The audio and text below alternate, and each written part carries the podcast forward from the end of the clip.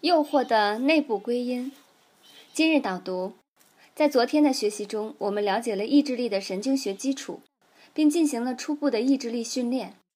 今天，我们将打破第一个关于意志力的错误观念，而后在此基础上进行进一步的意志力练习。对意志力挑战而言，最重要的是认清什么是需要克服的内在冲动。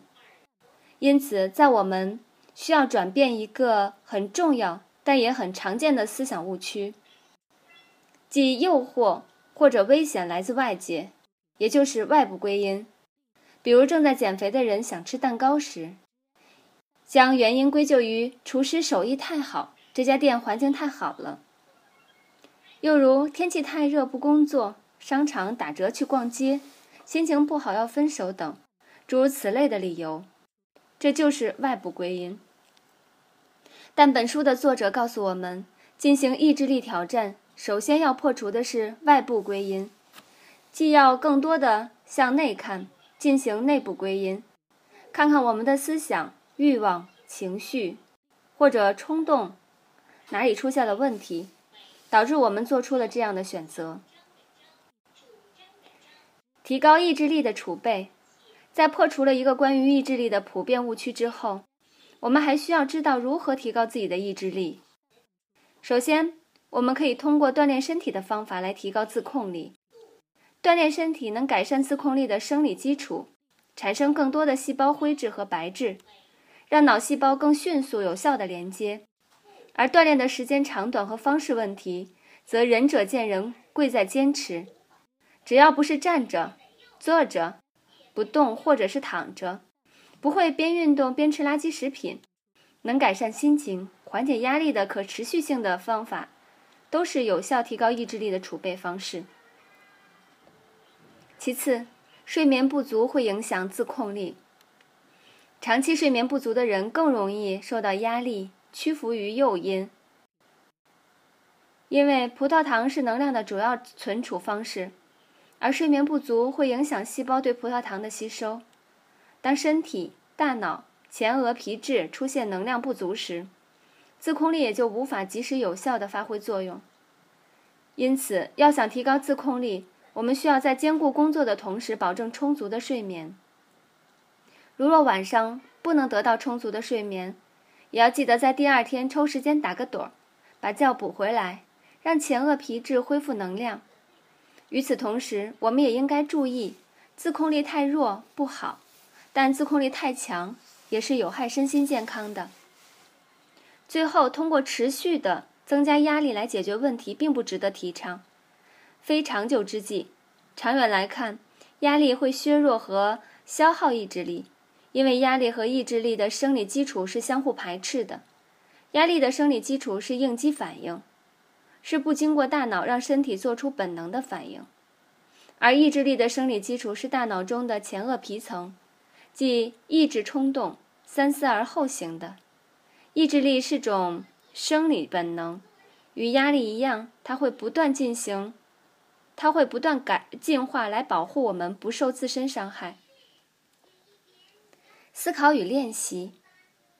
当我们面对强大的意志力挑战时，我们很容易屈服，并给自己消除的评论，啊，并给自己消极的评论。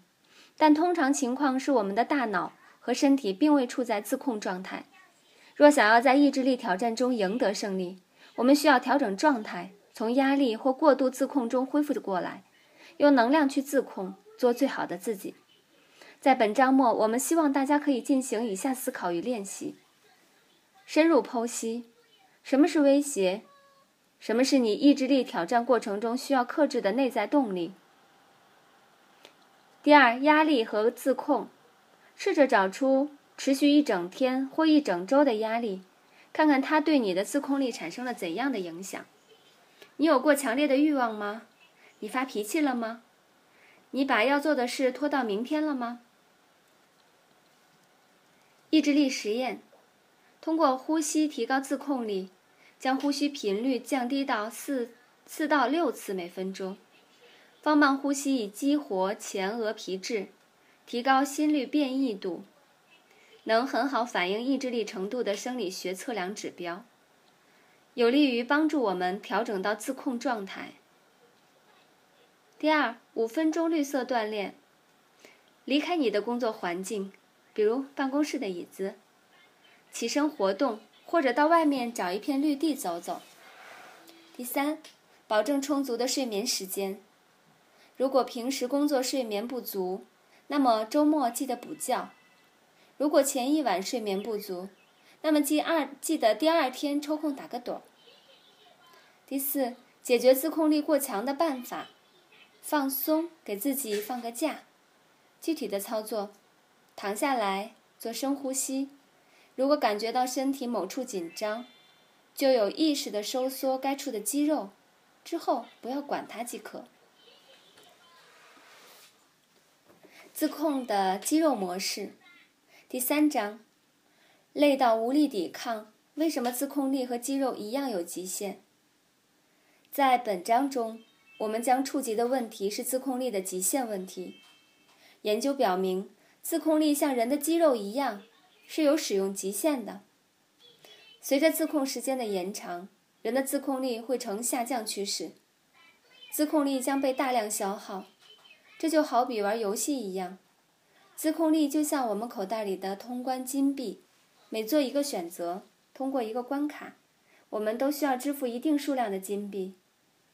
而当我们通关数目越多，或者是在一个关卡耗费的时间越长，我们就会耗损耗越多的金币。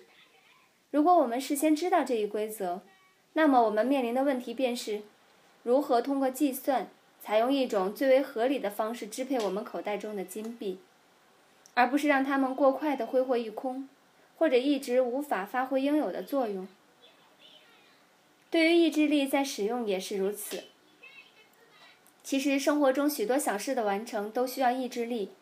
每做出一个选择，如买哪一件衣服、看哪一本书等琐事，我们的大脑都会停下来思考一番后再做决定。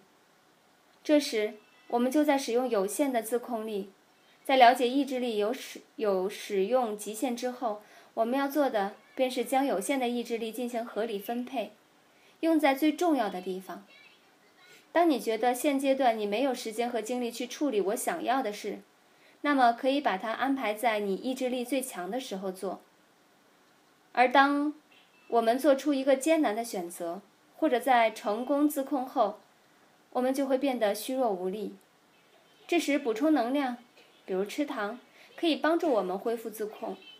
但恢复自控所需的能量远低于运动所需的能量，也就是我们不能美其名曰为了自控而毫无节制地摄入糖分。思考与练习三：深入剖析，观察自己的意志力耗损模式，用一周的时间观察自己的意志力波动情况。例如，在一天中的什么时间，起床，或者是睡觉前，一周中的哪几天，周一或者周末，意志力会最强或者最弱？我们会最难做出决定，或者最容易做出决定。在实验基础上，我们可以充分了解我们在什么时间意志力最强，什么时间意志力最弱，并且进一步根据我们意志力的波动状况来安排工作。